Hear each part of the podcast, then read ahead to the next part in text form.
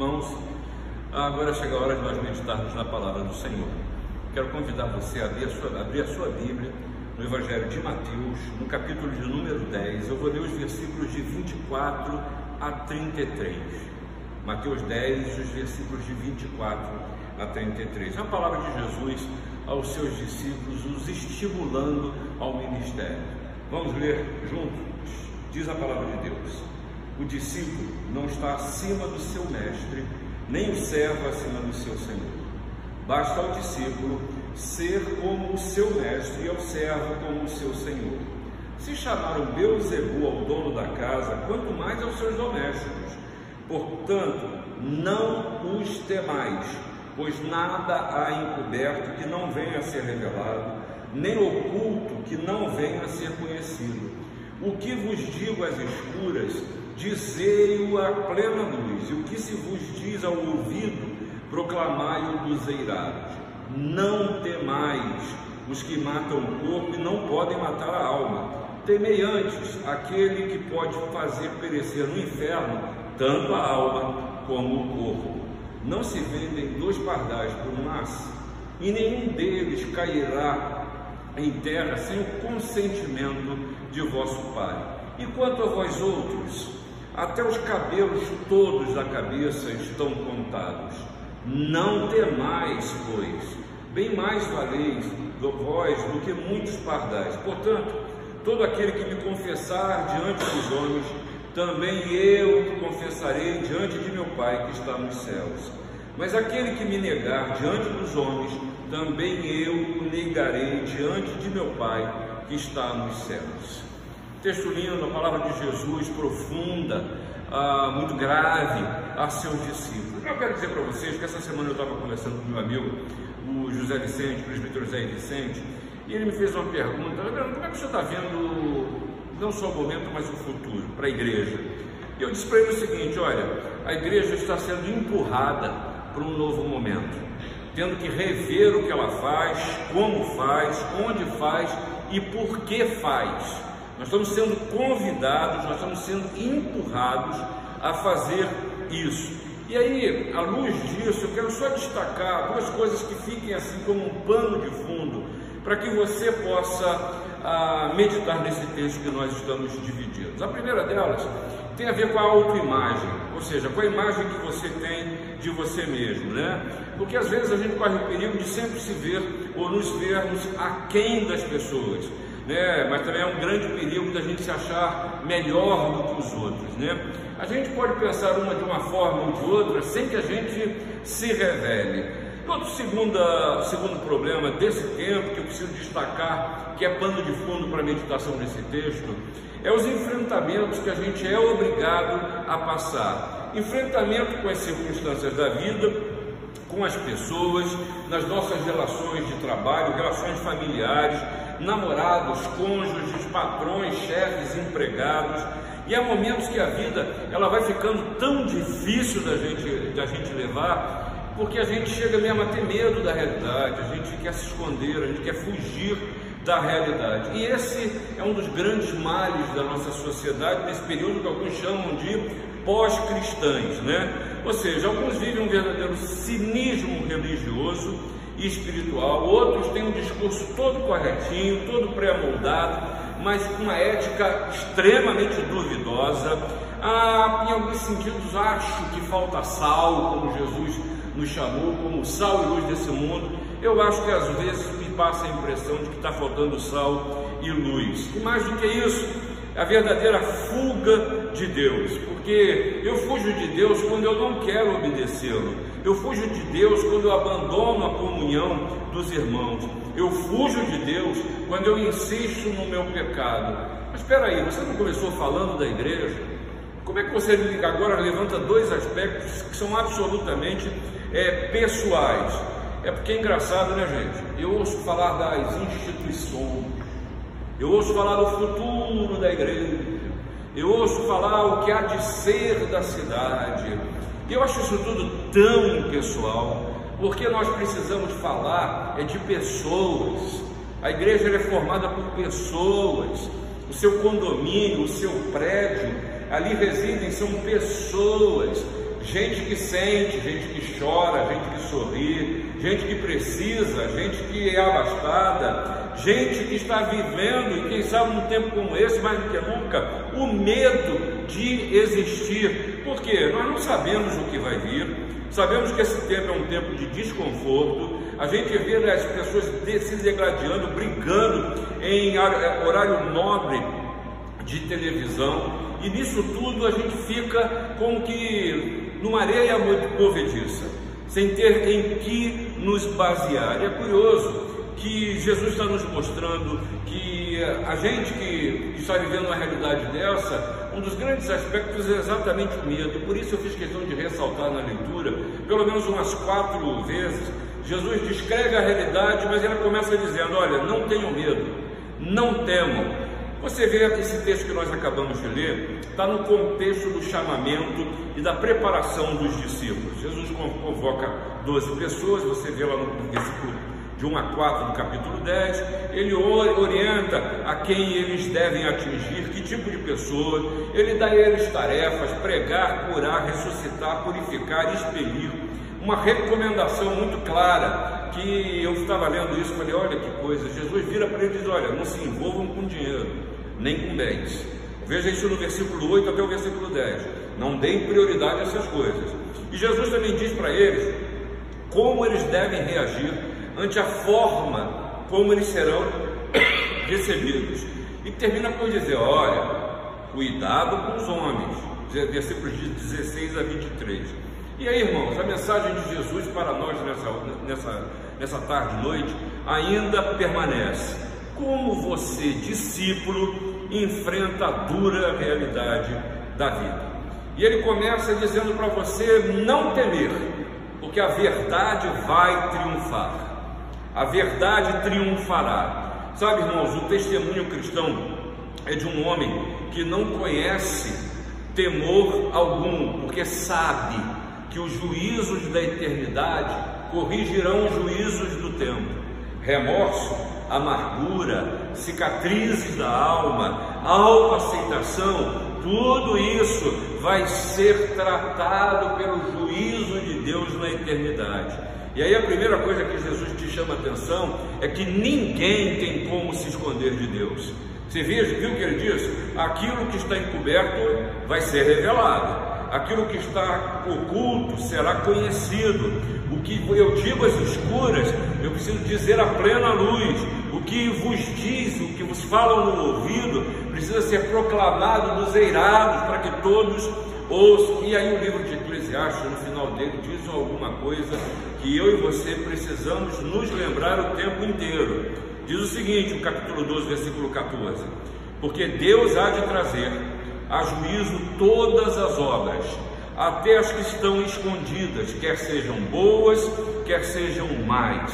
E ainda, Paulo falando aos Colossenses, no capítulo 13, versículo 25, diz o seguinte: Pois aquele que faz injustiça receberá em troco a injustiça feita, e nisto não há acepção de pessoas, ou seja, não tem privilegiados. Se há injustiça, Deus vai cobrir de justiça. Ninguém tem como se esconder, porque a verdade ela triunfará. Por que ah, o Senhor Jesus está dizendo isso? Lembra do Salmo 139? Irmãos, não há como fugir da presença de Deus. Não há como fugir. E aí a nova tradução da linguagem de hoje nos ensina, falando do Salmo 139, o seguinte: ó oh, Senhor Deus, Tu me examinas e me conheces, sabe tudo o que eu faço e de longe conhece todos os meus pensamentos. Ou seja, é o Senhor que sabe todas as coisas. Olha, irmãos, ninguém foge da soberania de Deus. Para Deus não tem tema desconhecido. Por isso, não tema o que você não sabe, porque Deus sabe. É curioso que às vezes a gente acha que Deus nos criou e abandonou e largou a própria sorte, Ele continua no controle. E o Senhor sabe de todas as coisas. Não tema o que você não sabe, não tema os homens, não tema a violência, não tema aquele que pode matar o corpo, corpo. diz aí o versículo de número 28. Ah, a gente precisa aprender a colocar as coisas na perspectiva correta. Lembra? Quem está acima? Qual é o modelo? Quem está acima é o discípulo ou o mestre? Eu preciso aprender a ser discípulo e me subordinar e me deixar discipular pelo mestre, que é servo, mas é senhor. Porque a gente corre muito risco de temer mais aos homens, temer as condições do tempo, temer o amanhã, do que ao Senhor que está no controle de todas as coisas. Sabe você que em seu relacionamento com Cristo, se Jesus não é reverenciado, você, como discípulo, não será nem mesmo respeitado. Aprenda isso. Mas Jesus não para só nisso. Não para só em te chamar e me chamar a atenção de que a verdade triunfará, porque Jesus, ao morrer e ressurgir naquela cruz, ele nos deu a vitória. Mas saiba você que também você não pode temer o sofrimento que os homens se nos expõem. O versículo 28 nos chama a atenção disso. O maior problema, o problema maior, está no proceder, no cuidado com aquele que pode perecer no inferno. E aí, nesse sentido, a, o temor do Senhor é o cuidado necessário. Aquilo, como disse o, o, o livro de Provérbios, né? O temor do Senhor é o princípio da sabedoria. E eu preciso aprender, e esse temor não é medo. O temor que o, que o escritor de Provérbios nos chama a atenção é a, o reconhecimento que você está diante daquele que é o Todo-Poderoso Senhor Deus. Esse é o temor do Senhor. Mas saiba que os inimigos das nossas vidas, eles existem. E aí ele se sintetiza naquele que veio para roubar, matar e destruir. E até esse Jesus está dizendo: não temais. A Bíblia nos ensina que a gente não deve temer o mal, mas que a gente precisa resistir a ele. Porque eu e você passamos por provas e por tentações. Olha o que Pedro falou na primeira epístola, no capítulo 5, 8: Sede sóbrios e vigilantes. O diabo, vosso adversário, anda em derredor, como um leão que ruge, procurando alguém para devorar. Tiago também nos ensina no capítulo 4, versículo 7: Sujeitai-vos, portanto, a Deus, mas resisti ao diabo, e ele fugirá de vós. Paulo falando aos Efésios, capítulo 6, versículo 11: Revesti-vos de toda a armadura de Deus, para poder ficar firmes contra as ciladas do diabo. Não tema, esteja firmado na rocha, que é o Senhor Jesus. Olha, o temor e a reverência são respostas apropriadas a Deus. Mas eu preciso também lhe dizer uma coisa. Os atos dos, dos que não têm fé, ou daqueles que são chamados de ímpios, são mostrados por aquilo que eles são. E quanto a isso, no versículo 28, Jesus continua a insistir conosco: não temos, porque os seus inimigos não podem evitar que vocês sejam vindicados publicamente. Sabe o que é vindicar? É ser justificado, é ser defendido, é ser restituído. Eles, seus inimigos, eles não podem impedir que eles sejam desmascarados publicamente.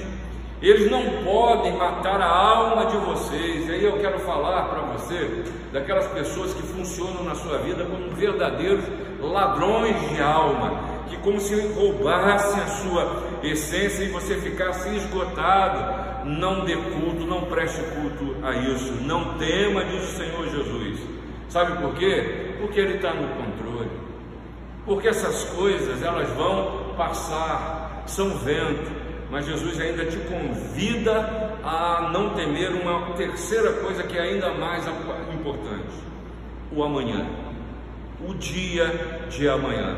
Sabe, irmãos, há momentos na vida em que a gente não tem nenhuma tranquilidade, até busca comprar essa tranquilidade. Naqueles momentos em que a vida deixa de ser minimamente tolerável, né? É quando a gente chega ao ponto de não poder olhar de frente os homens, não poder enfrentar-se a si mesmo, não poder, quem sabe, até estar diante de Deus, porque estamos cansados, desvalidos, porque estamos em pecado, porque estamos absolutamente esgotados emocionalmente. Há momentos em que a comodidade, a segurança e até a vida mesmo pode custar muito. E aí, nesse sentido, eu quero dizer para você: seja verdadeiro, seja autêntico, seja você mesmo, viva a sua fé, ou quem sabe até a ausência dela.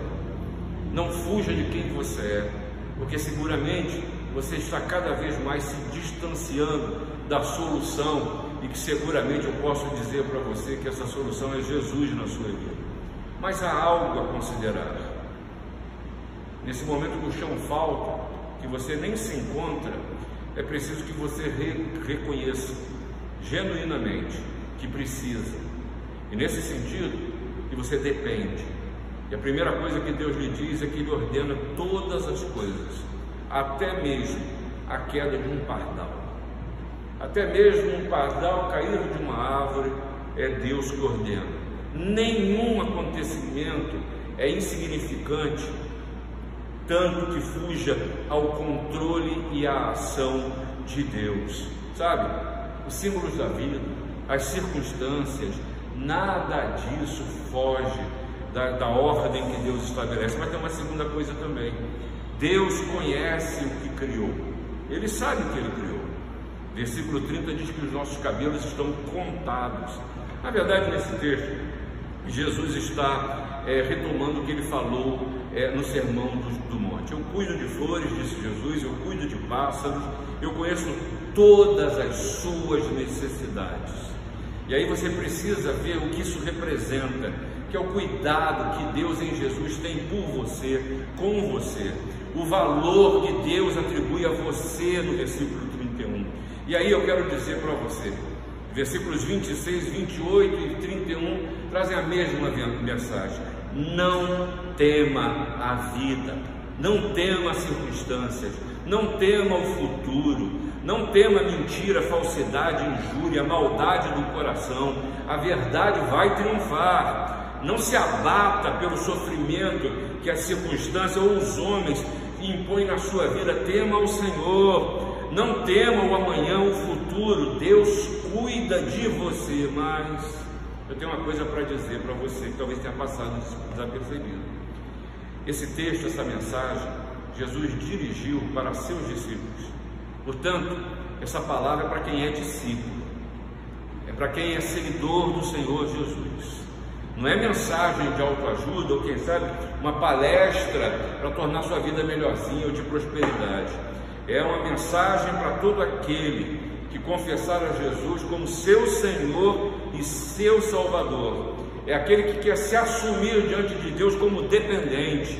É aquele que deseja que a sua máscara caia na vida. É aquele que confessa e assume a quem pertence, ao Senhor Jesus. Porque aqueles que assim não fazem, negam a Cristo. E a gente pode negar a Cristo com as nossas palavras, com o nosso silêncio, com as nossas ações ou com as nossas omissões. E ainda assim Jesus está lhe dizendo: não tema, eis que estou convosco todos os dias da sua vida. Que Deus te abençoe. Amém.